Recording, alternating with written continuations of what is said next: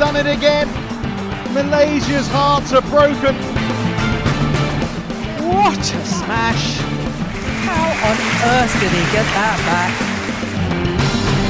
Love all. Play. Ja, herzlich willkommen zurück.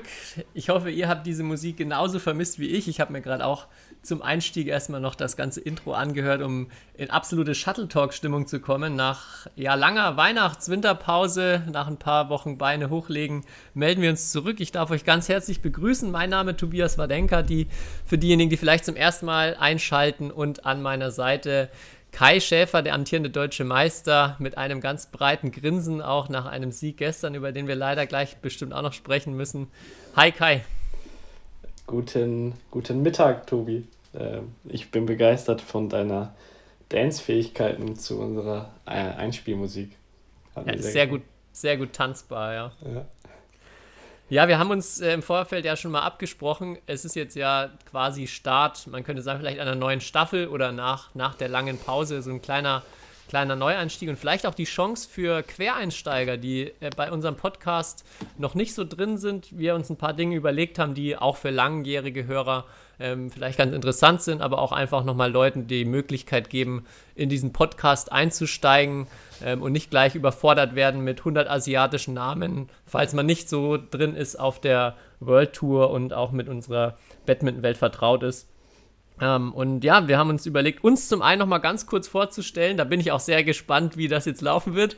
Ähm, ob wir da vielleicht auch über, äh, über uns gegenseitig nochmal ein paar interessante Dinge erfahren. Ähm, aber auch generell über Badminton im Allgemeinen, im Kurzen, bevor wir dann ja zu, ich glaube, es sind sehr viele Themen, die anstehen, zu den Themen der letzten Wochen kommen, die ja meine Liste auf jeden Fall ziemlich lang haben werden lassen. Das ist gut. Du wirkst sehr, sehr vorbereitet im, im neuen Jahr. Finde ich gut. Ja, du doch auch, oder? Absolut. Äh, ich habe mich äh, sehr gefreut auf die Aufnahme heute auf jeden Fall, weil es war eine lange Zeit ohne, ohne deine Stimme so regelmäßig zu hören, Tobi. Ja, es ist auch tatsächlich schwierig, weil ähm, man, wenn, immer wenn wir Kontakt haben, überlege ich dann immer auch, erzähle ich dir jetzt was, weil das ist ja dann auch immer Material, was man sich dann nicht mehr für den Podcast irgendwie aufhebt und, und quasi ähm, ja, Material, was man dann ähm, nicht nochmal ganz ganz live und äh, ja, real hier diskutieren kann. Von daher ganz schwierig, diese langen Pausen und äh, es auch vermisst jetzt, die, die wöchentliche Stunde äh, oder halbe, dreiviertel Stunde, je nach Folge mit dir. Äh, ja, lass uns loslegen und vielleicht direkt, wir können ja äh, unseren, unseren Hörern und Hörerinnen noch einmal ja, gen etwas genauer erklären oder vorstellen, wer wir sind. Ähm, vielleicht ganz, ganz kurz einmal ähm, als Rahmen oder ja, ich weiß nicht, ob das in unseren Worten schon mit inkludiert ist, aber wir sind beide äh, Badmintonspieler, die sich in, vor allem in Saarbrücken dann näher kennengelernt haben am Olympiastützpunkt im Herreneinzel. Mittlerweile ich ähm, vor allem in der Trainerlaufbahn unterwegs, aber immer noch als Spieler aktiv und Kai immer noch absolut in der Profischiene, letzten zwei Jahre deutscher Meister geworden. Also ja, wir beide ganz tief drin in der Badmintonwelt. Der eine eher aus Spielersicht, der andere immer mehr jetzt aus der Trainerperspektive. Und wir haben uns überlegt, jeder soll sich mal drei Worte überlegen, die zum einen den anderen und zum anderen sich selbst ähm, beschreiben. Und ja, ich bin sehr gespannt, was du für drei Worte äh, mitgebracht hast, Kai. Für, für dich? Ja, fang mal mit den Worten für mich an. Ähm, ja, ich habe ich hab natürlich mehr als drei das, und dann musste ich das so runterbrechen. Deswegen, du, du, bist ja, du bist ja niemand, den man eigentlich in drei Worten beschreiben kann, will ich dazu sagen. Ähm, dafür, dafür bist du zu besonders und zu, zu vielschichtig, Tobi. Ähm, aber ich habe mich dann am Ende für äh, drei entschieden. Und zwar mein erstes Wort ist auf jeden Fall äh, Leidenschaft, weil du, glaube ich, ein sehr leidenschaftlicher, also ja, du bist ein sehr leidenschaftlicher Mensch. Ähm, wer dich auch ähm, auf dem Spielfeld gesehen hat, äh, jetzt gestern ähm, habe ich ja wieder erlebt, äh, du, du spielst mit Leidenschaft, aber ich glaube auch so die ganze Leidenschaft fürs Thema Badminton und alles drumherum, ähm, kam, was du alles schon gemacht hast in deiner in deinem kurzen Leben bisher, ich glaube, dass äh, da gibt es, glaube ich, kein besseres Wort, dass, dass dir dass Batman halt deine große Leidenschaft ist und dass du das mit Leidenschaft verfolgst. Und jetzt habe ich das Wort oft genug gesagt. äh, um das zu legitimieren. Schon mal ein guter Einstieg. Bin gespannt, ob das jetzt so ein, so ein Feedback-Sandwich wird mit so was Positivem, was Negativem und dann wieder was Positivem zum Abschluss. ähm, nee. Ah, die Messlatte liegt jetzt schon mal hoch. Ja, ich weiß nicht, ob es noch, noch besser wird. Ähm, und dann, ja, war, war, wurde schon schwieriger für mich, mich auf, äh, also Leidenschaft war ein No-Brainer sozusagen. Da wurde es schon schwieriger, mich festzulegen. Ähm, ich habe mich dann ähm, auch, also hauptsächlich im Thema, weil wir hier im Badminton-Podcast sind, habe ich mich für das Wort robust entschieden. und ich kann dir auch erklären, wieso. Erstmal, ähm, und ähm, äh, habe ich habe ich auch gegoogelt extra äh, so das Gegenteil von filigran. Und äh, da kamen nicht so tolle äh, Wörter bei raus. Aber das Wort robust war dabei. Und robust hat mir sehr gut gefallen, weil, ich kann es dir auch erklären, ähm, weil deine, ja, wie soll ich das beschreiben? Also jeder, glaube ich, der Tobi schon mal Badminton spielen gesehen hat, ähm, ähm, ich meine, ich bin auch nicht der filigranste Spieler und ich glaube, du würdest das auch nicht über dich behaupten. Und ich glaube, robust, hab ich auch im Doppel gestern hat man nochmal gemerkt, du bist, ähm, ja, du bist auch eine Erscheinung auf dem Feld, du, deine Bewegungen, ähm, also ich fand das Wort ziemlich cool, um dich äh, auch als Badminton-Spieler zu beschreiben. Und robust zu sein ist ja auch nichts Schlechtes, weil man ist sehr stabil. ich weiß nicht, ob das Jahr jetzt so gut anfängt. Deswegen habe ich, ja, extra, extra, mit Leidenschaft angefangen. Ich wollte gerade sagen, das Sandwich ist ja gerade gut ich habe das Gegenteil von filigran gefunden. Das ist ein sehr schöner Satz. Ja. ja. Aber ich, ich merke schon, du gehst ja eigentlich da voll mit. Ähm, und als letztens, als drittes, ähm, ja, ha, habe ich mich ähm, dann für zuverlässig entschieden, weil ich dich mhm. als einen sehr zuverlässigen Menschen ähm, ja so äh, kennengelernt habe. Nicht jetzt unbedingt immer unsere Podcast-Zeiten oder so, äh, wann wir aufnehmen wollen, aber so auf dich kann man sich absolut verlassen. Du bist sehr, sehr organisiert, glaube ich. Ähm, du bist auch sehr selbstständig. Ähm, dadurch, dass du deine ganzen Projekte ja auch sehr oft selber machst, dir selber Sachen aneignest, äh, dir du selber, glaube ich, auch Spaß daran hast, dich in Dinge reinzufuchsen. Ähm, und das verbinde ich alles mit dem Begriff zuverlässig. Wow. Vielen Dank. ja, war Sehr gut. ein gutes Sandwich. ja, äh, ausgezeichnet. Ich habe, ähm, jetzt wie wollen wir das machen? Soll ich, was ich für mich aufgeschrieben habe oder erstmal, was ich für dich aufgeschrieben habe? Nee, mach, was du für dich ausgeschrieben hast und dann kannst du weitermachen, was du für mich ausgeschrieben hast. Ähm, ich habe tatsächlich als erstes Wort vielseitig genommen. Oh. Weil das finde ich sowohl, ja. weil immer wenn ich gefragt werde, was ist denn deine Disziplin, äh, bin ich schon überfragt, weil es mir wirklich schwerfällt, mich zwischen allen drei Disziplinen in irgendeiner Form zu entscheiden. Und auch übers Badminton hinaus, also Badminton ganz klar so meine Kernkompetenz, aber darüber hinaus kann ich viele Sachen, glaube ich, ganz gut. Nicht so richtig expertenmäßig, aber auch im Badminton generell habe ich ja viele verschiedene Bereiche, wo ich mich, wo ich mich, glaube ich, ganz gut auskenne. Also sowohl im Bereich der Trainerausbildung, im Bereich ähm, ja, Erwachsenentraining, Kindertraining, jetzt langsam auch ähm, mit ganz kleinen Kindern immer mehr Erfahrung. Also ich glaube, ich habe da eine ganz gute Range ähm, in Sachen Skills, was ich so auch fast als größte Stärke inzwischen sehen würde im Badminton in, in meinen Rollen, dass ich da viele, viele Facetten kenne und auch meine einiges zu wissen inzwischen. Hat, hat dich da das Buch Der Generalist, ich glaube, da, ja. da haben wir schon mal vor 30, 100 Folgen gefühlte ja. Äh, drüber gesprochen, hat dich das da auch ein bisschen inspiriert? Total, Oder? das hat mich auch ähm, erstmal bestärkt darin, weil ich oft auch am Zweifeln bin, ob es ähm, wirklich so gut ist, sich halt, also in vielen Dingen zu inter interessiert zu sein und nicht, äh, nicht besser wäre, ganz klar zu spezialisieren auf etwas. Und ja, das Buch finde ich auch eins der besten Bücher, was ich jemals gelesen habe, muss ich gestehen. Jeder, der das, ähm, der da Interesse an so einer Art von Büchern hat, Range oder der Generalist heißt es, er hat das nochmal extrem bestätigt, warum es ähm, sehr, sehr viele Vorteile mit sich bringt, breit aufgestellt zu sein. Ja, habe ich auch direkt dran denken müssen. Mhm. Ja, dann habe ich als, als zweites noch Teamplayer.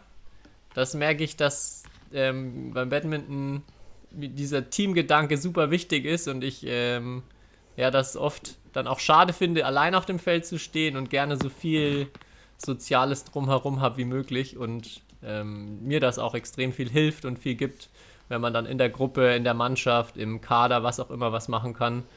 Also ja, war schon immer irgendwie mein Wunsch oder ich habe gemerkt, dass ich immer sehr viel versucht habe, aus diesem Individualsport so viel Teamsport wie es möglich war zu machen. Weil das mir einfach persönlich auch äh, wichtig ist und ich nicht, ich Schwierigkeiten auch habe, irgendwie für mich alleine zu sein die ganze Zeit und ähm, ja, im Team mir das sehr viel einfacher alles fällt. Gehe ich mit, ja, ist ein guter Begriff. Ja. Und als letztes habe ich, hab ich auch, ähm, ich habe kein deutsches Wort irgendwie gefunden, was dazu gut passt. Ähm, das englische Wort driven fand ich mm. passt es. Also getrieben sein war dann so die Übersetzung, die rausgekommen ist.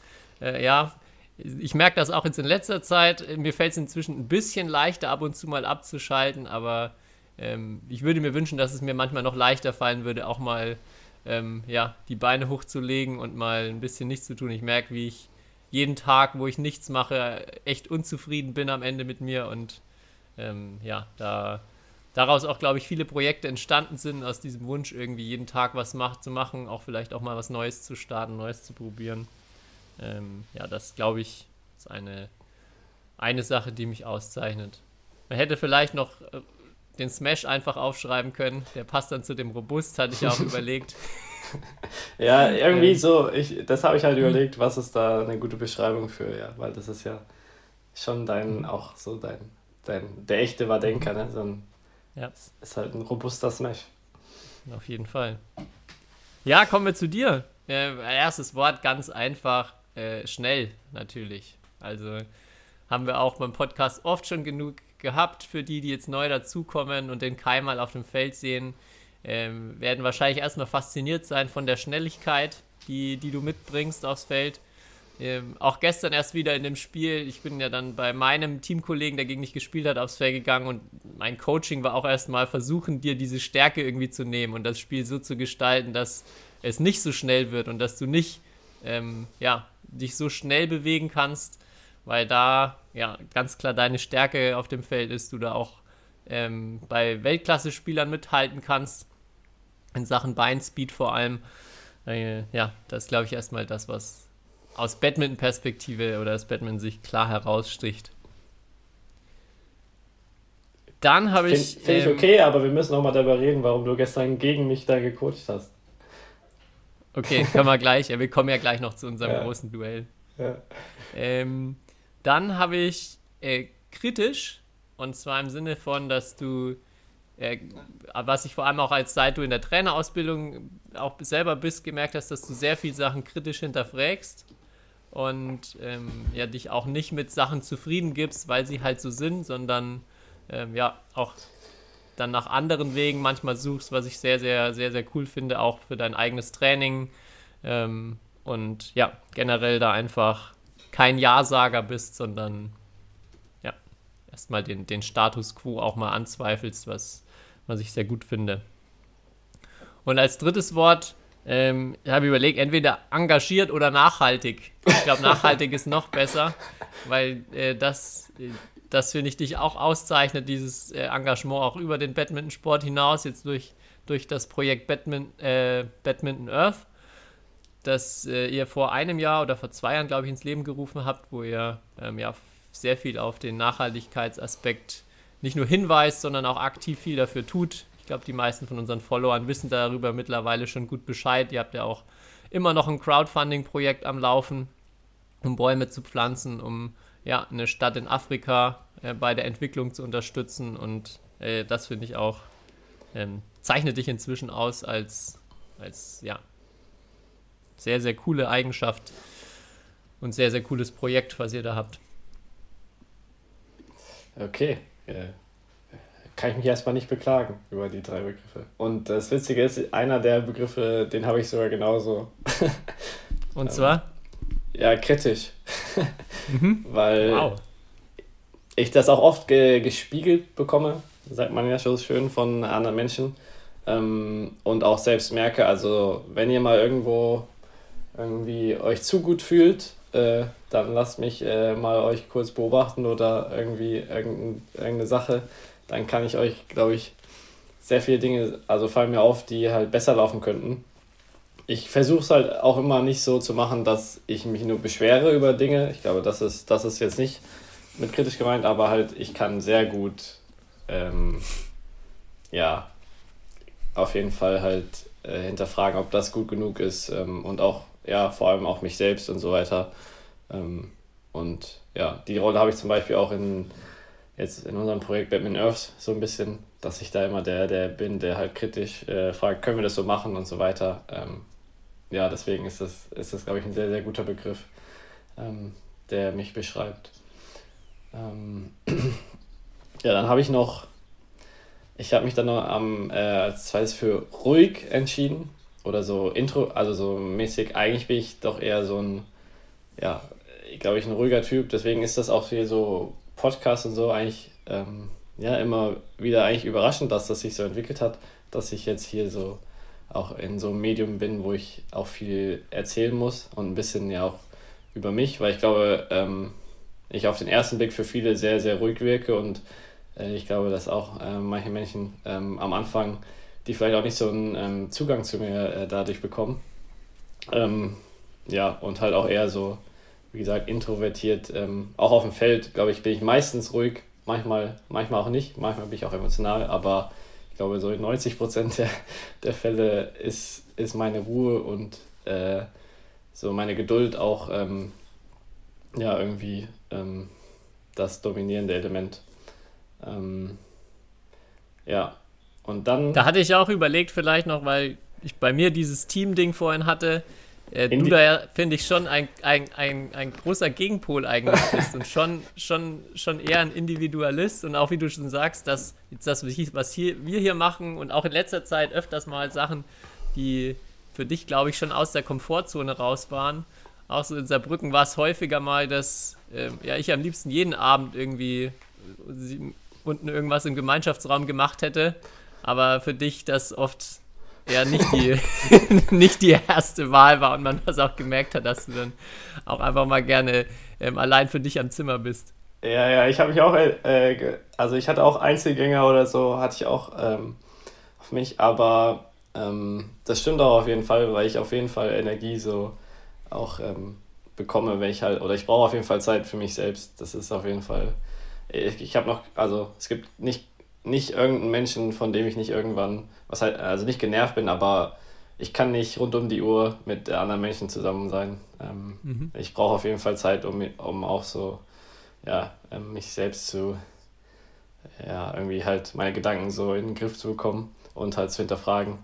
Ähm, ich habe mich dann, das ist eigentlich witzig, weil du äh, dich für schnell entschieden hast. Ähm, ich habe mich dann für ausdauernd entschieden. Und zwar, ähm, glaube ich, ist eine große Stärke von mir, auch wenn ich so jetzt meine Badminton-Karriere ähm, ähm, ja, mir anschaue. Ich glaube, ich war immer, habe immer zu den fleißigen äh, Spielertypen ähm, so gezählt ähm, und auch so, ja, ich habe auch viele Menschen gesehen, auch in vielen Bereichen, die ähm, halt irgendwann halt die Lust verloren haben oder halt auf, auf, ja, was heißt aufgegeben haben, aber sich dann halt für einen anderen Weg entschieden haben. Und ich glaube, so, ich sehe meine Karriere auch so ein bisschen, dass ich halt diesen, so diesen Mut hatte, diese Ausdauer zu beweisen und auch so ein bisschen zäh zu sein, ähm, um dann doch am Ende auch, äh, ja, relativ weit nach vorne zu kommen. Ähm, und ja, Ausdauertraining hat mir sowieso auch immer Spaß gemacht, äh, jetzt wenn man es auf Badminton bezieht. Deswegen fand ich ausdauernd ähm, auch noch einen guten, guten Begriff. Ja, sehr gut. Also ich glaube auch an alle, an alle äh, Shuttle Talk-Fans und jetzt vielleicht auch neu gewonnenen Hörer und Hörerinnen. Äh, die Hosts des Podcasts sind sicher nicht die technisch versiertesten. Also wenn ihr da ähm, in die Weltspitze guckt oder auch in der, in der deutschen Spitze gibt es sicher Leute, die am Schläger erstmal deutlich besser sind als wir. Aber äh, ja, ausdauernd, du sicher nochmal ein Stück mehr, aber das war auch auch, denke ich, meine größere Stärke, mhm. die Robustheit. Ähm, ja, sehr ja. gut. Du, du bist halt kein Fähnchen im Wind, Tobi. Du bist ja. Also ich finde, ich muss mal, ich muss mal die Leute fragen, ob das ein guter Begriff für dich ist. Äh, muss ich mal, muss ich mal Feedback ja, einholen. Ja. Könnt, könnt, ihr, könnt ihr gerne rückmelden. Ja, ich habe noch als letzten Punkt jetzt für diesen, für diesen Einstieg für alle, um alle abzuholen, noch ein ganz kurzes Badminton-FAQ äh, mir überlegt. Und zwar mit den drei häufigsten Fragen, die irgendwie so, so gestellt werden, wahrscheinlich an, an uns, wenn wir Außenstehende irgendwie sagen, dass wir was mit Badminton zu tun haben. Und ich würde sagen, die beantworten wir einfach mal super schnell. Also versuchen da jetzt uns nicht ewig drauf äh, äh, daran aufzuhalten, weil wir das auch in, in den äh, ersten 100, was weiß ich, wie viele Folgen immer mal wieder ausführlich gemacht haben. Ganz in, in aller Kürze, kann man vom Badminton leben, Kai? Ich wusste, das ist die erste Frage. Äh, ja. Je besser, desto besser. das war kurz. nee, ich wollte ja noch, ja, und je besser man ist in dem, was man tut, in, in jedem Zusammenhang mit Badminton oder mit der Sportart, äh, desto mehr natürlich. Ähm, und man wird aber kein Millionär, außer man ist wahrscheinlich wirklich absolute, absolute Weltspitze. Ja, lange, lange Jahre Top 10 oder ganz, ganz vorne, dann wird man auch, also kann man sehr gut verdienen. Ansonsten in Deutschland würde ich mal sagen, es gibt so eine Handvoll Spieler und eine Hand, ja, wie viele Trainer wird es geben, die davon hauptberuflich leben? Müsste man, müsste man mal, kann man bestimmt rausschauen, weil die Zahl nicht sonderlich groß ist. Aber ja, es gibt auf jeden Fall äh, auch mittlerweile immer mehr Vollzeit-Trainerstellen ähm, und ja, einige Spieler, die auch ohne irgendwie nebenher, ja, Studio machen die meisten parallel schon noch, aber es gibt im Nationalteam viele, die erstmal vor allem während ihrer Karriere auch ganz gut davon leben können und ähm, ja, durch verschiedene Finanzmöglichkeiten ähm, ihr, ihr Geld verdienen. Gut. In welcher Liga spielst du denn, Kai? Das ist immer auch die erste Frage, die so einem Batman-Spieler gestellt wird, äh, weil das, weil viele Leute irgendwie erstmal nur mit, glaube ich, mit Spielbetrieb, Ligabetrieb das Ganze verbinden.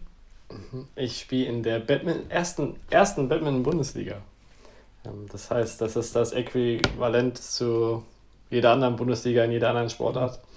Ähm, man muss aber dazu sagen, dass ähm, ja, Liga nicht die größte Wichtigkeit in unserer Sportart hat. Also jetzt für, für so, sagen wir mal, du, du bezeichnest mich ja immer als Profi, also so für so Profis wie mich ist dann eigentlich die Weltrangliste und internationale Turniere wichtiger. Ähm, und Liga, ja, ähm, ist dann auch haupt, ähm, fast hauptsächlich ein, sozusagen eine Gelegenheit, auch nochmal Geld zu verdienen. Ähm, ähm, so ehrlich muss man sein. Und ja, da gibt es auch eine Badminton-Bundesliga, in der man teilweise ein bisschen Geld verdienen kann. Ja, ich der Vergleich mit Tennis, weil das bei den meisten Leuten irgendwie immer präsenter oder erstmal ja. erstmal irgendwie ein klares öffentlicheres Bild hat. Da gibt es genauso die Super äh, die ähm, World Tour Turniere, die, die wie Grand Slams im Endeffekt dann sind. Darum geht es erstmal für die allerbesten. Aber ja, im, im Tennis auch im ähm, niederklassigeren Bereich ist der Ligabetrieb natürlich wichtiger, im Badminton genauso, dass da ähm, ja, keine Weltranglistenturniere ähm, angefahren werden, sondern dann gibt es den wöchentlichen Spielbetrieb, aber erstmal Bundesliga kein so hoher Stellenwert verglichen mit, mit internationalen Events. Genau, und dann natürlich die, der Klassiker Batman. Ach, das kenne ich auch. Das ist doch Federball, oder? Darauf soll ich jetzt kurz antworten ja, ich würde einfach sagen, als, als, als Pauschalantwort einfach mal ähm, bei YouTube ein paar Videos angucken von den letzten Turnieren, von Olympia, von Weltmeisterschaften und am besten auch viele von den Namen dort mal lernen, weil da werden wir im Podcast immer wieder viel drüber sprechen. Wir haben leider ähm, aktuell noch eine sehr asiatisch dominierte Sportart, wo äh, ja in Asien auch einfach sehr viel Aufmerksamkeit, sehr, sehr viel Geld und äh, sehr, sehr viel Begeisterung hinter dem Sport steckt. Wir hoffen natürlich, dass sich das äh, ein bisschen ändern kann, ändern wird und auch Europa, vor allem Deutschland, da irgendwann dann auch besser mithalten kann. Aber solange das so ist, müsst ihr euch leider damit auch, glaube ich, zufrieden geben, dass häufiger mal komplizierte asiatische Namen fallen, ähm, an die ihr euch dann ja einfach gewöhnen müsst. Und ich hoffe, ihr euch auch einarbeitet, denn Äh, es lohnt sich, also auch auf der höchsten Ebene, unglaublich cooler Sport zum Anschauen. Ja, kann man nicht anders sagen. Und hat nichts mit Federball zu tun, was erstmal jeder andere kennt. Gehe ich voll, voll d'accord mit. Da kann ich, bevor wir vielleicht zu unserem Spiel kommen, noch eine super Story erzählen. Die letzte Woche noch waren wir spielen ähm, in einem Center und dann war ein Videodreh für eine Trinkflasche, die so eine Werbung für so eine Trinkflasche machen wollten und wollten halt verschiedene Sportarten filmen, um dann halt im Hintergrund oder auch ja so ein paar Slow-Mo-Aufnahmen zu haben, wo dann die, die Flasche irgendwie mit dabei zu sehen ist. Und dann haben sie uns gefragt, ähm, ob wir äh, ob wir einfach ein paar Sachen machen können, dass sie das filmen und ähm, ja, haben wir dann haben wir dann gemacht, aber man hat auch gemerkt, Batman äh, erstmal auch hier kein wirkliche, keine wirklichen Vorstellungen, was das eigentlich ist. Ähm, wir haben dann halt so einfach ein paar Sachen gemacht, wo wir wissen, dass das ganz gut aussieht in, in, in Aufnahmen. Und dann kam aber so, Fra also dann kam erstmal die erste gute Frage, die, die fand ich sehr schön. Ja, gut, könnt ihr jetzt dann vielleicht mal noch so ein paar hohe Pässe euch da zuspielen. das, das fand ich schon mal. Das fand ich schon schön. Und dann ähm, habe ich noch, dann sollte ich noch ein paar Aufschläge machen. Habe ich ein paar Aufschläge gemacht und dann kann ich einfach, okay, und jetzt könntest du vielleicht noch ein paar Aufschläge von oben machen.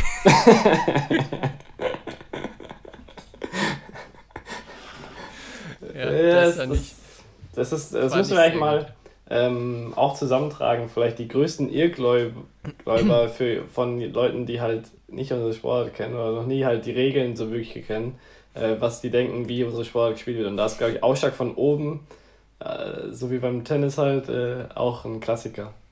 Ich habe ich hab dann auch gesagt, nee, nee kann, kann, ich nicht. Da verliere ich hoffentlich meinen Job, wenn es jemand sehen würde. Woraufhin die, die beiden Jungs ganz schockiert waren, weil sie so, so haben wir das in der Schule aber gelernt. Also, ähm, auf jeden Fall ganz witzige Erfahrung. Passt da sehr gut dazu. Naja, ich habe auch in der Schule unter ein Clear von Grundlinie zu Grundlinie damals gespielt. und habe da von meinem Lehrer einen bösen Blick bekommen, als ich, oder halt einen Spruch kassiert, als ich so nicht wusste, was er meint. Weil er gesagt hat, wir spielen jetzt Unterhand Clear und ich mich ans Netz gestellt habe. Und dann meinte er so, ja Kai, Unterhand Clear. ein Clear wird von, von Grundlinie zu Grundlinie gespielt. Und dann haben wir ja uns äh, tennismäßig äh, die Clears um die Ohren gehauen. Gut, ja, das würde mich auch mal interessieren, weil da gibt es bestimmt auch jetzt äh, da draußen bei euch sehr, sehr viele großartige Erfahrungen im Schulsport. Also da mit jedem, mit dem man sich irgendwie drüber unterhält, dass äh, im, im, Schulsport Badminton gemacht wurde, da hat jeder mindestens ein, zwei lustige Geschichten, äh, was da für skurrile, skurrile Dinge passiert sind und ähm, auch viele ja, Badminton-Profis, die dann, glaube ich, manchmal nur Zweier oder Dreier irgendwie in, in Badminton bekommen haben, wegen genau sowas. Ja. Also da gerne auch mal Bezug zu nehmen ja. auf äh, Badminton in der Schule. Ja, ich habe tatsächlich dann ähm, wirklich nur 14 Punkte im Zeugnis in Sport bekommen. Äh, mit der Begründung, äh, weil wir in dem Halbjahr auch Volleyball gemacht haben. Und ähm, da hatten wir auch eine Volleyballspielerin in unserer Klasse. Ähm, und die hätte den, den Unterricht viel mehr supportet und hätte nicht so, äh, also wäre mit viel mehr Begeisterung dabei gewesen bei ihrer Sportart als ich jetzt beim Badminton. Ähm, ja. Du als Individualist hast da einfach nicht mehr, nicht mehr reingeben können. Ja, wahrscheinlich. So, jetzt aber. Gestern erst Duell Neuhausen gegen Dortelweil. Und diesmal tatsächlich äh, kam es dann auch zum Aufeinandertreffen, nachdem du ja beim letzten Mal äh, noch äh, aus dem Weg gegangen bist. Mhm. Beabsichtigt natürlich. Ähm, ja, 3-4 am Ende. Euer Team hat gewonnen. Ich habe leider beide Spiele verloren, also nichts zu unserem, unserem Punktgewinn beigetragen. Was ist denn so dein Fazit von gestern? Mm, mein Fazit ist, es war ähm, nicht von der Orga und alles Mögliche und den Umständen, aber von der Stimmung Atmosphäre eines der be äh, besseren Bundesligaspiele, die ich dieses Jahr hatte. Ähm, weil irgendwie zufälligerweise, ich weiß nicht, ob es alle Shuttle Talk-Fans waren oder alle Tobi Wadenka YouTube-Fans waren, ähm, wir doch ja, 100 Zuschauer also, also hatten in der Halle. Ähm, und das war, dementsprechend war die Stimmung eigentlich äh, gut und die Spiele waren Also die Herrendoppel waren ja auch eng, Damendoppel auch. Also es war ja kaum ein Spiel, was auch deutlich war. Ähm, und deswegen war da echt eine, das Spiel an sich eine, eine coole Stimmung. Aber alles drumherum war sehr, sehr hektisch. ja, ich glaube, die, also das Dameneinzel, muss ich ehrlich gestehen, war ich überrascht. Also so ein hohes Level ähm, ja. zu sehen. Auch natürlich für uns eine richtige Überraschung, dass äh, wir das gewonnen haben gegen, gegen Iris Wang, die mhm. mit Yvonne jetzt erstmal auf jeden Fall die stärkste Dame äh, in, der, in der Bundesliga, denke ich, sein wird. Ähm, aber ja, dann noch das äh, unfassbare Ende im zweiten Herren-Einzel. Ja. Es war schon wirklich viel Spannung geboten und äh, war auch eine ganz coole Atmosphäre, ja. Das stimmt, ja. Zweite Herren-Einzel war natürlich äh, bitter von unserer Seite, aber äh, auch äh, ein ziemlich, ziemlich cooler Fight von beiden. Und äh, ja, am Ende halt, ja. wenn es 14-14 ist, im fünften Satz ist halt schon irgendwie. Also ist natürlich. Und danach so ein Ballwechsel am Ende. Ich glaube, ihr habt den ja auch auf Instagram reingestellt, man kann sich ihn ja anschauen. Ähm, dann so ein Ballwechsel ist natürlich irgendwie auch dann nochmal ein Highlight, aber an sich ist es halt, dass es dann halt an einer Aktion hängt, wer dann das Spiel gewinnt oder verliert. Nach so einem Spiel ist schon irgendwie auch ist schon Verrückt, auch krass. Ja. Ähm, aber ja, so ist der Sport. Es muss einen Gewinner und einen Verlierer geben. Ja. ja, aber jetzt muss ich natürlich trotzdem mal fragen, ich, du, Kai, du musst mir jetzt mal einen Tipp geben, wie ich endlich mal gegen dich gewinne. Ich war echt, echt sehr unzufrieden, dass es gestern wieder nicht geklappt hat. Ähm, ja, ja also war nicht. mit meiner, meiner Performance oder vor allem mit dem, mit dem Resultat am Ende absolut nicht glücklich mussten wir jetzt mal ein bisschen eine Hilfe, Hilfestellung geben, damit es jetzt irgendwann mal mit dem ersten Erfolg gegen dich klappt? Das ist eine sehr gute Frage. Mm. Ich bin natürlich eine, eine ich bin erstens halt eine Bank im zweiten Doppel. Ähm, ich weiß nicht. Es ist schwer. Äh, und ich habe halt auch immer das Glück, dass ich relativ gute Partner habe, muss ich dazu geben. Ähm, ja. Aber ich weiß nicht. Vielleicht noch härter smashen? Daran lag es, glaube ich, nicht. Ähm. Ne, ich glaube, der war der war es nicht. Es war tatsächlich äh, gefühlt bei, also bei dir im dritten, im vierten Satz, dass du dann irgendwie eine, eine Serie mit fünf, sechs Aufschlägen am Stück hattest, äh, was ohne dir und deinem Aufschlag zu nahe treten zu wollen, einfach viel zu viel ist. und dann auch im, im dritten Satz am Ende, wo ich äh, erstmal katastrophal selber aufschlag, dann deine Aufschlagannahme ins Netz spiele. Äh, es, es hat mich, also ich war wirklich super, super wütend nach diesem Spieltag auf mich selber, weil es war auch im Mixed, wo wir in drei Sätzen verloren haben. Ich glaube irgendwie dreimal in der Verlängerung. Und es waren immer, im Doppel sind es oft so Kleinigkeiten, wo man sich im Nachhinein denkt, ja, einfach, einfach total ärgerlich. Ganz anders als im Einzel. Da habe ich, hab ich selten dieses Gefühl, dass ich sage, ähm, ja, das war jetzt wirklich so ein, so ein minimales Ding, was plötzlich dazu führt, dass ich 3-0 Sätze verliere. Ja. Also Im Einzel habe ich das selten. Das, da ist dann mal der Satz so, mal der Satz so. Man hat irgendwie auch ja nicht diesen Druck bei der Aufschlagssituation, die irgendwie im Doppel plötzlich in die eine und plötzlich in die andere Richtung kippen kann. Und ja, deshalb war ich gestern Abend echt, echt sehr, sehr wütend auch auf mich selber. Ja. Muss ich nochmal in die Analyse gehen, damit das beim nächsten Mal vielleicht dann endlich klappt. Aber das stimmt, stimmt. Ich hatte ein, zwei Ausschlagserien. Aber mein Ausschlag wird halt immer unterschätzt, weil ich halt zwischendurch mal äh, ein paar nicht so gute reinsteuere, aber dann äh. Es ist tatsächlich schwer, sich darauf einzustellen, ja, weil manchmal, dann ist plötzlich einer so 30 Zentimeter zu kurz, wo ich mich schon frage, schon frag, wie das geht. Aber dann kommen plötzlich ja wirklich drei so gut und äh, ja, das, das macht es natürlich dann, vielleicht ist das dann auch der Grund, warum dann plötzlich immer so Serien starten kannst. Ja, ich, ich weiß nicht. Ähm, aber ja, natürlich im Doppel ist es am Ende weil die Ballwechsel auch nicht so kurz sind, dann wirklich ein paar, einfach ein paar Kleinigkeiten, muss man echt sagen. Und das war, unser Doppel war ja auch knapp. Äh, bis auf, glaube ich, der letzte. Äh, ich weiß gar nicht. Der, der dritte Satz war nicht knapp, aber ja. ja, sonst alle anderen Sätze auch super eng. Ja, ähm, was auch, also es war auch, finde ich, erstmal von den Spielen auch cool, weil ihr relativ langsame Bälle ja, habt. Das ist für, für Doppel und Mix vor allem dann schon auch immer nochmal ähm, ja, sorgt zu, für lange Rallyes und für ein bisschen spektakulärere Sachen. Ja. Das hat auf jeden Fall in der Hinsicht Bock gemacht, Ballwechsel zu spielen. Und ich glaube, für die Zuschauer war es auch, auch da ganz cool in allen Disziplinen. Ja. Ja, ich würde auch immer sagen, Doppel sollte immer mit lang, relativ, also nicht komplett zu langsam, das ist da unendlich, aber äh, relativ langsameren Bällen, damit die halt die Ballwechsel irgendwie ein bisschen länger sind. Und ja. Einzel kann man ruhig mit normalen Bällen spielen, also so, dass sonst, sonst wird das halt auch irgendwann äh, langweilig, aber so wäre ich auch immer meine Herangehensweise, jetzt aus einer Entertainment-Perspektive vielleicht. Mhm.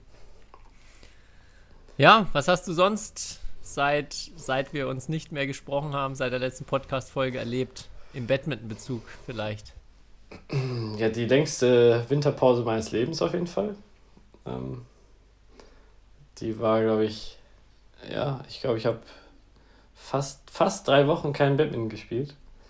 Ähm, äh, natürlich mich sonst äh, versucht ein bisschen äh, fit zu halten, aber ähm, das war irgendwie auch, auch ganz, ganz cool mal so. Ähm, ja, dann hatte ich ein erstes Turnier in Estland. Das lief so, naja. Ähm, habe aber jetzt auch zum Start äh, also des Trainings dann, vielleicht weil die Pause auch so lang war, äh, auch ein paar körperliche Probleme gehabt. Also habe mich auch gar nicht so, äh, fühle fühl mich gar nicht so mega super auf dem Feld äh, aktuell. Ähm, ja, aber jetzt spezielle Sachen. es ist ein neues Jahr, aber es ist vieles ist halt ähm, doch dann äh, immer gleich. Deswegen habe ich nicht so viel, nicht so viel Neues erlebt bisher. Hast du denn Badminton geschaut? Es war ja jetzt die letzten zwei Wochen vor allem auch wieder viel geboten. Internationale Top-Turniere nach der Winterpause. Ich, ich habe auf jeden Fall äh, Badminton geschaut. Ähm, dann habe ich, ich weiß nicht, ob du es gesehen hast, bei dem äh, bei einem Spiel, wo Jane Clark und Sean Pearson kommentiert haben. Fand ich witzig, weil ähm, dann äh, wurden Zuschauer gezeigt und dann hatte da jemand ein Schild mit We love Jill, Jill and Steen. Äh, und wie die beiden da reagiert haben, das war extrem witzig. Also Jill Clark, äh, wie die da reagiert hat, das war, äh, ja, ich, also ich liebe diese Frau. Die ist wirklich, die ist wirklich ähm, so sympathisch und äh, so natürlich, ähm, ja.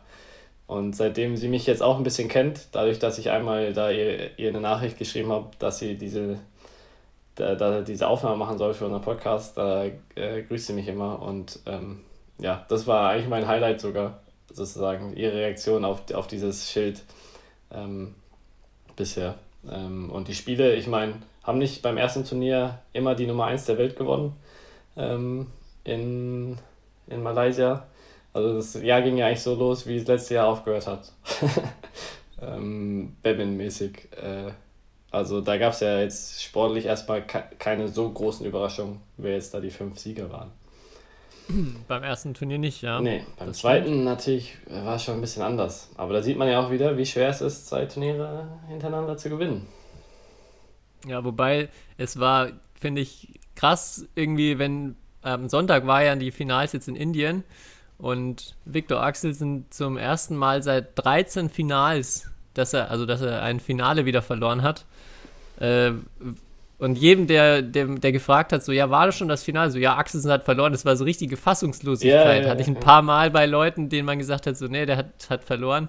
Das konnte keiner so richtig glauben. Und ähm, ja, das wahrscheinlich erstmal so die größte Sensation seit langem, dass er doch irgendwie ähm, wieder verlieren kann, ein Turnier oder ein Finale.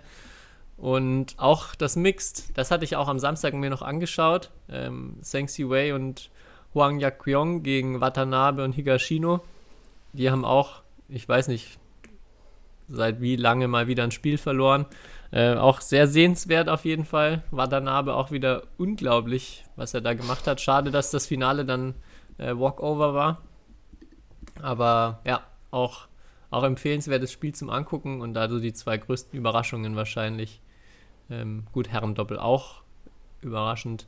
Da gab es schon ein paar ähm, ja, kleinere Sensationen jetzt in Indien. Ja, ähm, das stimmt, aber ja, was sagst du zu den neuen Weltranglisten Ersten im Herrendoppel? Alfan Adianto. Ähm, ja, irgendwie, irgendwie so, immer noch so. Unscheinbar immer noch so, weißt du, oder? Auf, auf, auf jeden Fall. Also jetzt mittlerweile wird es, also ich muss, muss tatsächlich auch gestehen, dass ich super wenig von den beiden bisher gesehen habe. Also auch Spiele geguckt habe, weil irgendwie ähm, sie ja lange Zeit nur das dritte indonesische Doppel waren, obwohl sie ja auch da schon teilweise Nummer drei der Welt waren. Mhm. Aber dafür irgendwie immer so ein bisschen unterm Radar waren und ich jetzt so in den letzten Wochen zum ersten Mal ein bisschen mehr auch von ihnen gesehen habe. Auch, ja, auch richtig coole Spieler. Ähm, Marc und Marvin leider keine Chance gehabt jetzt am, äh, am, in Indien. In Malaysia waren sie echt super knapp dran, auch äh, an der Sensation, dass sie sie früh aus dem Turnier rauswerfen. Aber ja, die beiden Jungs haben auf jeden Fall, haben auf jeden Fall was drauf. Da waren auch, ich habe äh, in dem Halbfinale gegen die Malayen, wo sie dann am Ende noch verloren haben, habe ich ein bisschen was gesehen. Äh, das war auch also unfassbar, was da, äh, wie, wie früh die Spieler auch am Netz dran sind. Also auch die Indonesier, wir hatten auch mal drüber gesprochen, die so berühmt dafür sind, dass sie nie liften, dass sie immer irgendwie eine Möglichkeit finden, den Ball nochmal flach zu spielen oder irgendwie am Netz äh, kurz gegenzulegen. Äh, da waren auch wieder ein paar beeindruckende Situationen, sie, wo sie das gezeigt haben, finde ich. Und ja, das war auch gegen Marc und Marvin in dem Viertelfinale.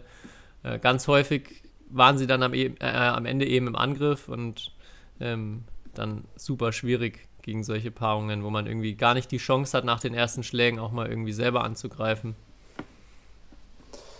Ja, ja, also ich stimme dir aber absolut zu, dass Alpha und Allianto irgendwie so unscheinbar sind. Und irgendwie ist jetzt so, auf einmal sind die jetzt Nummer eins der Welt äh, und haben eigentlich auch schon einen riesen Vorsprung. Ähm, aber die Weltrangliste ist ja jetzt schon auch ein bisschen, hat sich wieder irgendwie ein bisschen eingependelt ja jetzt, weil ja jetzt nur noch die, das Letz-, die letzten zwölf, ähm, zwölf Monate zählen. Ähm, ja. Aber vielleicht noch, was sagst du zu, zu den, ja jetzt, also klar, Kundavut Bitizan ist jetzt kein Newcomer, wirklich, weil er war ja auch Vize-Weltmeister, aber ähm, was sagst du zu ihm und vielleicht noch äh, Kodai Naraoka, der jetzt, der jetzt auch Nummer 6 der Welt ist, habe ich gesehen. Ähm, ja, und die beiden sind ja unfassbar jung noch. Ja. Also, das, also jetzt auch Kundlerwood war schon wieder, finde ich, sehr beeindruckend, wie er gespielt hat, wie er auch einfach vor allem vom Netz weg extrem gut ist. Also der sehr, sehr viel verzögert, dann nochmal plötzlich flach hinten reindrückt. Das war auch gegen Axelsen wieder, finde ich, sehr häufig. Ähm, ganz, ganz spannend zu sehen. Auch da diesen, ähm, ich hatte es mal erklärt, den Ball gegen die Hand zu spielen. Also nicht die natürliche Bewegung, die dann meistens cross geht, sondern da so ganz flach Longline vorbeizudrücken oder Longline abzulegen. Ähm, also der, abgesehen davon, dass er, glaube ich, physisch auch unfassbar gut ist, das, ähm, das kann so auch einfach am Schläger, am Schläger einfach sehr, sehr viel am Netz. Ja, ähm, ja also war, war, war beeindruckend, erstmal Axelsen überhaupt zu schlagen, vor allem auch deutlich im dritten Satz. Ich hatte auch die, die Runden davor das Gefühl wieder, dass Axelsen sehr kraftsparend oder erstmal mit, mit sehr vielen Körnern eigentlich noch im Finale ankommen müsste oder auch angekommen ist, weil er einfach die kürzesten Spiele äh, hatte. Aber ja, hat, hat Kunlavut da nicht gestört und auf jeden Fall ein, ein krasser Sieg.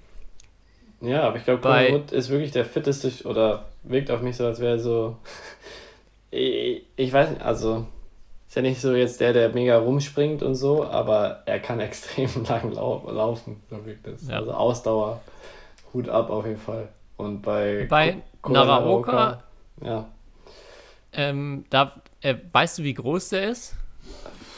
Ähm, ich glaube, Aber sein Profil irgendwie, ich weiß nicht. Also. Er ist auch schon, schon außergewöhnlich klein für die Herren-Einzelspieler, oder? Da gibt es wahrscheinlich. Ja. Aktuell fällt mir erstmal keiner von den Top-Leuten ein, der kleiner ist. Ja. Was auch, ähm, ja, im Herreneinzel finde ich, finde ich schon nochmal ein größerer Nachteil auch ist oder man, man häufiger oder man seltener sieht, dass so ganz kleine Spieler weit nach vorne kommen, weil einfach, wenn jetzt ein Axelsen zur Linie hin angreift oder mit Winkel angreift, dann ist einfach der Weg nochmal ein bisschen weiter und man kann noch weniger irgendwie aus der Reichweite abdecken. Ähm, ja, Lakshya Sen könnte auch vielleicht ähnlich klein sein, aber äh, ja, dafür unglaublich beeindruckend auch. Und jetzt generell die Japaner haben in den letzten, Jahr, äh, letzten Wochen, mit großer Ausnahme von Momota, der zwar die japanische Meisterschaft gewonnen hat, aber sonst wieder gar nichts, äh, haben sonst einen guten Eindruck gemacht. Also waren ja, glaube ich, auch in Malaysia sehr, sehr viele im Viertelfinale, im Halbfinale dann auch noch. Ja. Ja. Ja, die haben auch jetzt vier Spieler unter den Top 20. Und Momota ist nur noch Nummer 4 davon. Also. Ja, krass. Also natürlich dann auch sehr gut, wenn die viele haben fürs gegenseitige Training, auch vielleicht dann da ähm, könnte es schwieriger werden für Axelsen in Zukunft oder könnte, könnten ein oder zwei ihn noch mehr challengen, als es jetzt in den letzten eineinhalb Jahren irgendwie gelungen ist. Ja. Wäre auf jeden Fall gut. Ja, wäre cool, wenn er halt mal wirklich einen echten Gegner also hätte oder so eine Rivalität wieder wie bei den dann nicht away. Aber aktuell, ich glaube, zwischen Platz 2 und 9 der Weltrangliste ist so eng im Herren Einzel. Also da ist echt ein großes Verfolgerfeld, die eigentlich, obwohl jetzt Kunabut ihn geschlagen haben, schon noch einen sehr, sehr großen Abs Abstand zu ihm haben.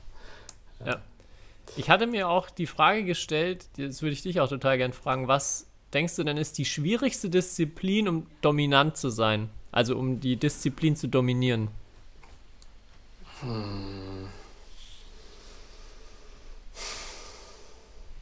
Boah. Ähm, ich glaube sogar, ich würde Dameinzel sagen. Weil? weil es da ähm, einfach extrem viele richtig gute Spielerinnen gibt. also aktuell, also nicht jetzt, also ist jetzt die Frage so von der Disziplin, was die Disziplin für Eigenschaften hat. Ähm, aber ich finde halt damals die letzten eigentlich Jahre waren immer halt, äh, du hast Yamaguchi, du hast Tai Ying, du hast Jennifer, du hast Anse Jung, du hast Internon, du hast Sintu, du hast Marin eigentlich. Äh, das sind eigentlich, also die sind alle so eigentlich außergewöhnlich für sich. Ähm, und das sehe ich halt eigentlich in, in anderen Disziplinen. Ähm, ich glaube halt so, ja, Damendoppel, glaube ich, gibt es ja, sind die Chinesen ja sehr dominant mixed. Gibt es eigentlich auch immer irgendein dominantes Mix, das eigentlich fast jedes Turnier gewinnt. Ähm, ja, und Herren Einzel hatten wir halt die letzten Jahre eigentlich auch immer irgendeinen Dominator, äh, muss man ehrlicherweise sagen. Also es war halt eine Zeit lang Lin Dan und Li Chunwei, dann war es irgendwann Momota und jetzt ist es Axelsen. Ähm, Ja, ich frage mich auch, also woran kann das liegen? Weil im Damen-Einzel wäre vielleicht dann auch meine Erklärung, es ist halt immer leichter, dann auch richtig gutes Sparring zu finden für die, für die Damen. Also die haben durch die Herren immer noch mal bessere Gegner im Training, wenn sie mit den Herren trainieren, mit der Nationalmannschaft. Ähm, von daher könnte ich mir vorstellen, dass es da vielleicht auch leichter dann ist, in jedem Land die Damen richtig, also da nochmal irgendwie ein paar Prozent mehr zu pushen und da das Level höher zu bekommen. Während das, wenn du jetzt im Herren-Einzel halt alleine Einzelkämpfer bei dir bist und erstmal die anderen weiter weg von dir, hast du erstmal da so im, im eigenen Training vielleicht auch nicht, nicht denjenigen, der dich ziehen kann, wodurch vielleicht das im Herren-Einzel häufiger entsteht. Aber ich weiß nicht, ob das ob stimmt, wäre jetzt aber erstmal so meine Theorie. Aber so aus eigener Erfahrung vom Spielen finde ich ähm, Mixed eigentlich total schwer dominant zu sein oder finde das beeindruckend, dass das chinesische Mix so dominant ist, weil ich da durch die, also die Disziplin an sich bringt häufig so krasse Wechsel und so krasse, ähm, ja, auch so mentale Herausforderungen irgendwie mit sich durch diese Kombinationen ähm, Mann-Frau, die ähm, auch in, ich finde auch sonst bei vielen anderen Mixed, Mixed-Paarungen in der Weltspitze, da gibt es häufig sehr überraschende Niederlagen oder da kann, kann gefühlt jeder mal jeden schlagen, außer die Chinesen. die, die kann im Moment, außer Ausnahme letzte Woche, gerade irgendwie keiner schlagen. Aber deshalb bin ich da sehr fasziniert, dass die ähm, ja, das Mixed so dominieren können. Ja. Und es ja immer wieder auch Paarungen gibt, die, also viele Chinesen und Chinesen, die in den letzten Jahren das geschafft haben. Ja, und äh, ich, ich will ja auch Mix eigentlich als die taktischste Disziplin eigentlich beschreiben. Oder fast Ja. schon denken, weil du halt so diesen Unterschied hast, Mann, Frau, ähm, und die verschiedene dann Rollen im Mixed haben und du natürlich und natürlich auch also Stärken und Schwächen. Äh, und das ist ja auch eigentlich keine Überraschung, dass da auch Europäer, europäische Mixed, also ich glaube die Franzosen sind jetzt Nummer 5 der Welt, ähm, Marc und Isabel sind ja, glaube ich, auch noch Top 8. Ähm, dass da auch wirklich, ich glaube, das gibt's, ja, es ist, ich glaube, im Herrendoppel sind noch die Dänen Top 8. Damen Einzel niemand Top 8 und im Herren Einzel halt Axel sind Top 8. Also so viele Europäer hast du gar nicht in den Top 8 aktuell auch oder in den Top 10 der Welt, was auch irgendwie besorgniserregend ist, jetzt aus europäischer Sicht. Aber Mix ist halt, ja, glaube ich, ähm, die taktische Disziplin. Und dann eigentlich, wenn du einen guten Plan hast, hat man ja bei Marc und Isabel vor allem bei der WM gesehen, dann kannst du halt auch die fast, also wirklich auch so mal die äh, richtig, richtig, richtig guten Mix schlagen und auch deutlich schlagen. Deswegen. Aber ja. es ist schwer, es ist schwer äh, wahrscheinlich zu sagen, weil du könntest auch argumentieren, Herren Einzel ist die Disziplin, wo eigentlich, da ist ja eigentlich, da gibt es so eine Masse an Spielern. Also jedes Land hat Herren Einzelspieler. Manche Länder ja. haben ja kein, kein, kein, keine Doppel oder so, aber gefühlt hat jedes Land hat äh, zumindest einen Herren Einzelspieler.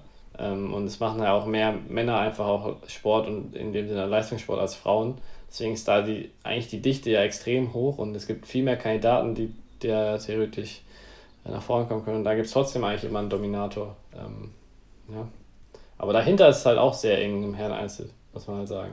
Ja. Deswegen ist es, ja, umso beeindruckender, was Axel denn da macht. Ja, auf jeden Fall. So, Müssen wir. Ich habe noch einiges auf dem Zettel. Okay. Hast du noch was zu den, zu den Top-Events? Nö, eigentlich nicht. Diese Woche wieder coole Stimmung in Indonesien wahrscheinlich. Ähm, ja. Da schaue ich, schau ich auf jeden Fall mal rein. Ja. Ähm, da, ach so, ja, vielleicht da noch die Frage. Beim ersten Turnier, äh, das konnte man wieder nicht gucken. Das zweite dann, also auf YouTube, das zweite schon.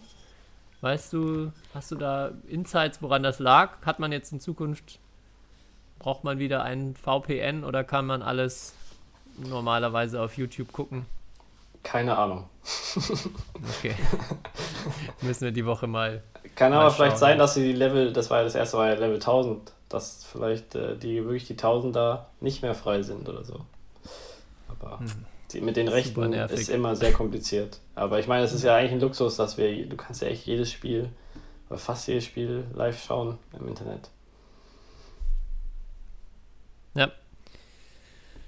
Ja, äh, was ich dich fragen wollte, wie lange hat denn dein längster Muskelkater gedauert, den du jemals hattest, Kai? Boah, das ist eine gute Frage. Ähm, ja, wahrscheinlich drei, vier Tage. Ähm, ja. Wie sprichst du da auf deine südostdeutschen Meisterschaften an? Ich wurde von so vielen Leuten gefragt, warum du das immer noch machst, dass du drei Disziplinen spielst. Und äh, ich weiß nicht, du, war, du weißt wahrscheinlich die Zahl, wie viele Spiele es an dem Wochenende waren. Ähm, ja, 14. Ja. Und es war nur Samstag und Sonntag das Turnier. Ja. Ähm, und ich, ja, genau deshalb frage ich auch, weil es waren zehn Tage in, meinem, in meiner rechten Arschbacke und in meinem Oberschenkel, wo ich noch was gemerkt habe. Und es war wieder mal eine absolute Grenzerfahrung. Ähm, habe natürlich danach erstmal wieder gesagt, das mache ich nie wieder. Aber schon, aber habe schon den Satz hinterhergeschoben, ähm, dass ich nicht weiß, ob ich mich daran halten werde. Weil auf der einen Seite ist es natürlich ist, ist eine mega die Qual und dann auch am Ende ähm, das irgendwie sich von Ballwechsel zu Ballwechsel irgendwie durchbeißen zu müssen. Auf der anderen Seite finde ich das auch irgendwie total geil, muss ich gestehen. Also dieses, vor allem nicht in dem Moment, aber dann rückblickend ähm, so zu merken, dass man sehr, sehr viel mehr leisten kann, als man erstmal glaubt und dass man so seinen Körper immer nochmal einen Ballwechsel irgendwie bewegen kann und es geht nochmal was und ähm, es war tatsächlich auch so, dass ich äh, vor, dem, vor dem Turnier ähm, mich auch am Rücken verletzt hatte und eigentlich zwei Wochen gar nichts gemacht hatte. Also ich war einmal dann noch irgendwie in der Halle, aber ich bin, ich hatte ja öfter mal schon so Turniere mit drei Disziplinen, aber ich bin auf jeden Fall noch nie so unfit und mit so einer schlechten Vorbereitung reingegangen. Und ich bin am Sonntag schon aufgewacht und habe mir gedacht, wie soll ich heute überhaupt irgendwie Badminton spielen? Und ähm, ja, dann allein so dieses Gefühl, wenn man merkt, okay, die ersten Ballwechsel sind schwer, aber dann ist erstmal Adrenalin da und plötzlich fühlt man sich erstmal wieder, als ob alles okay ist. Und ähm, das war dann auch erstmal total gut, die ersten Spiele. aber es war dann am Sonntag halt so, dass immer nur noch so 20 bis 30 Minuten Pause zwischen den Spielen waren. Ich habe dann von den sechs Spielen, die ich am Sonntag hatte, fünfmal drei Sätze gespielt.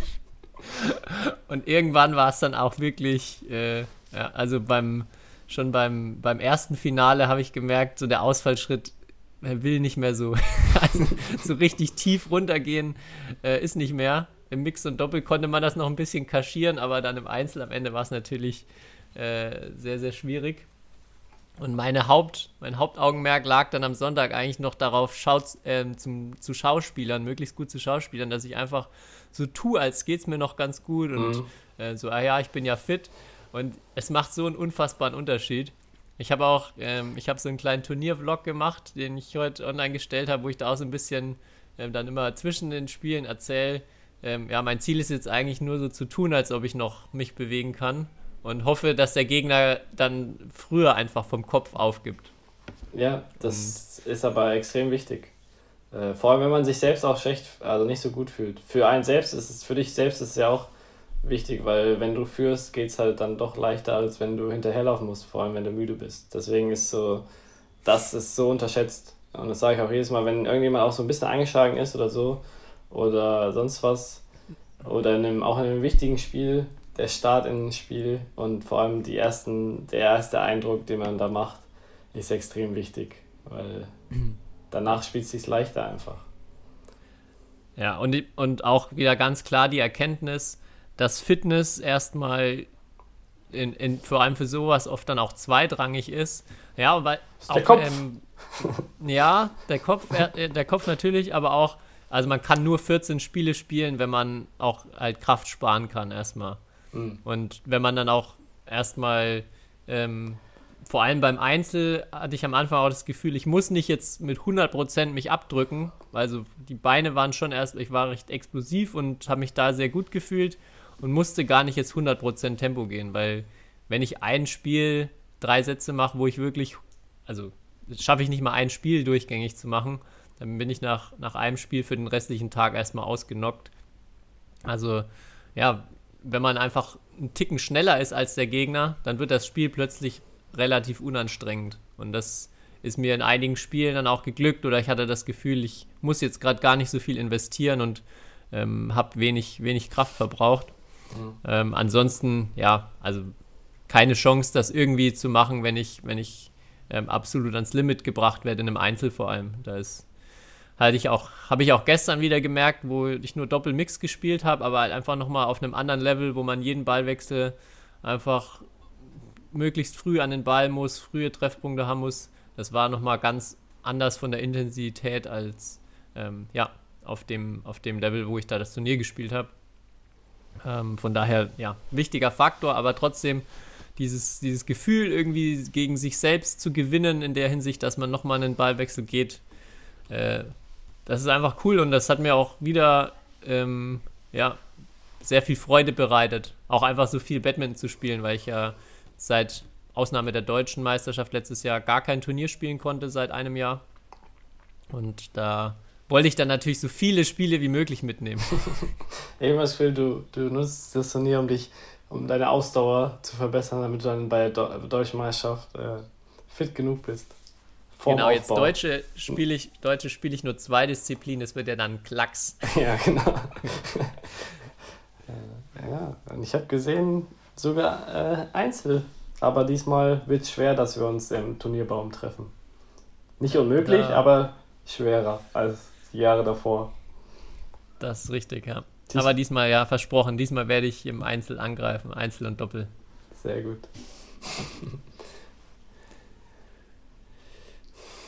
Okay. Hast du noch Themen? Mm, nee, ich habe nur, nur noch ein ganz kleines, aber das kann ich mir auch für mein, für mein letztes Wort äh, behalten, wenn ich das noch im neuen okay. Jahr habe. Ansonsten ist für mich langsam Zeit, mich fertig zu machen fürs Training. Ähm, aber du. Ich habe dann. Ich habe ich hab eigentlich noch viel, aber dann so zwei Dinge, die würde ich ja einfach auf nächste Woche schieben. Nehme ich mir mal, nehme ich mir mal mit. Aber damit wir zumindest mal eine Kategorie noch, noch machen können. Ähm, Moment, muss ich mal schauen, ob das jetzt hier startet. Die Badmintonbunte. Klatsch und Tratsch aus der Federballwelt. Ja, wir hatten ja in den letzten Folgen öfters mal ähm, Klatsch- und Tratsch-Themen und da habe ich mir gedacht, zu aktuellem Anlass eine super Frage an dich. Kai, wen könntest du dir denn von den Badmintonspielern sehr gut im Dschungelcamp vorstellen? ist es nicht irgendwie, ist es nicht, hast du mich nicht irgendwann mal gefragt, wer am meisten zunehmen wird oder so nach der Karriere oder irgend sowas? ähm, das ist ja genauso Ja. eine Frage.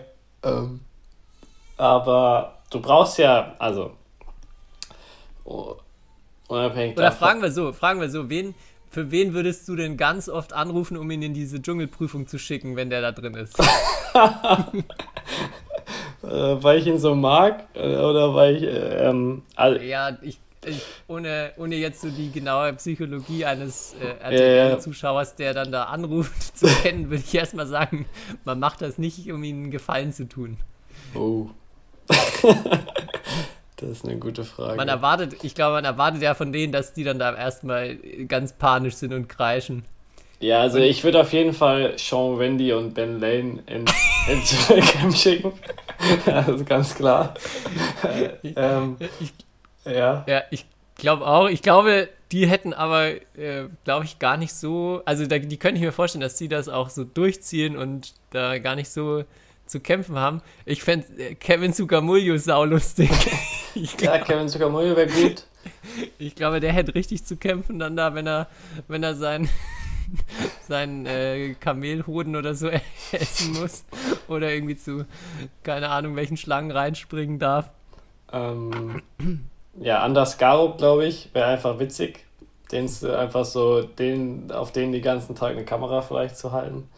Ähm, und äh, wenn der da nicht genug Essen bekommt, wie der dann so drauf ist. Ähm, boah. Man braucht, man braucht natürlich auch noch die, äh, die Zicken, die gegenseitig für richtig Terror sorgen.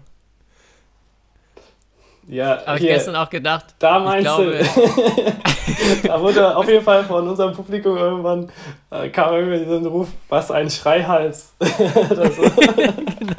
genau, Wobei, also da muss ich aber sagen. Da muss ich mal sagen, ähm, also ja, ich musste ein bisschen schmunzeln, weil natürlich irgendwie ähm, eure damalige Spielerin Polina Burova, die ist, äh, auf jeden Fall hat einen Marktschrei, so äh, ähnlich wie Carolina Marin.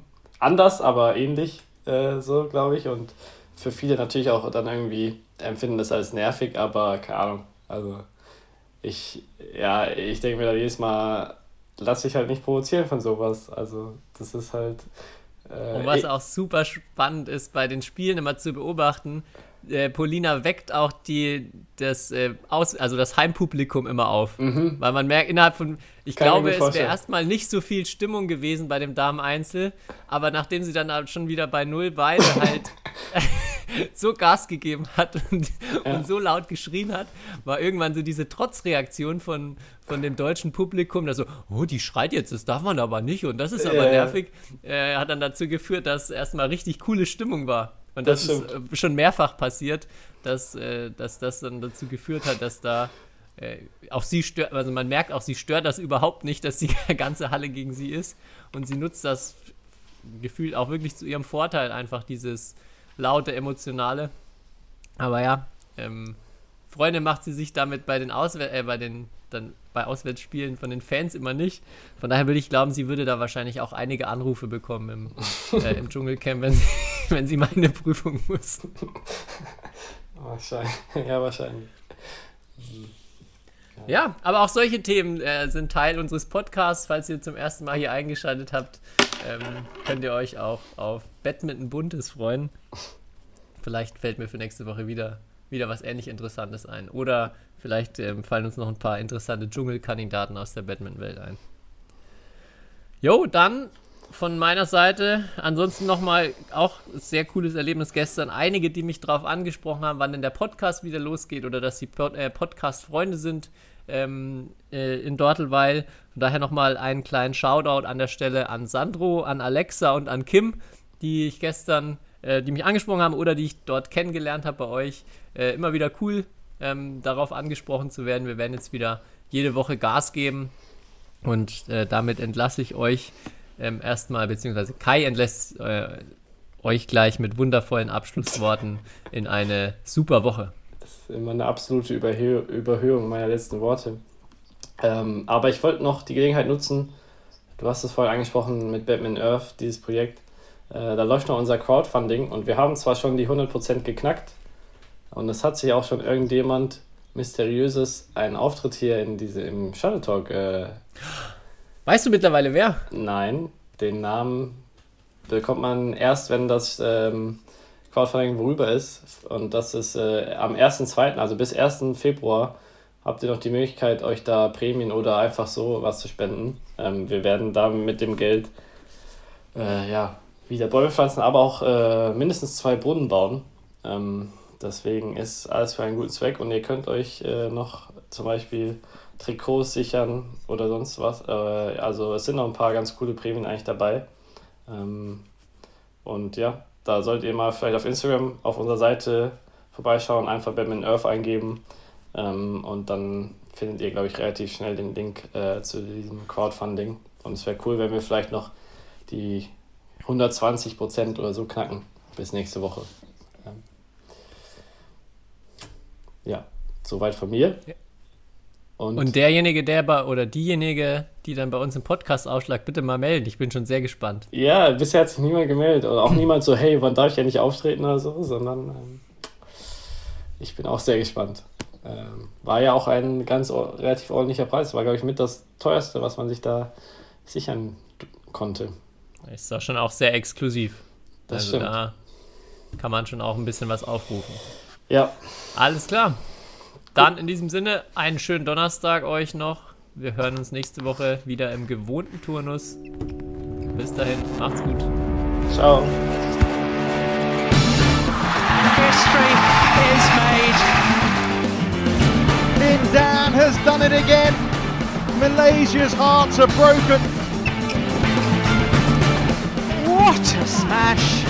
How on earth did he get that back?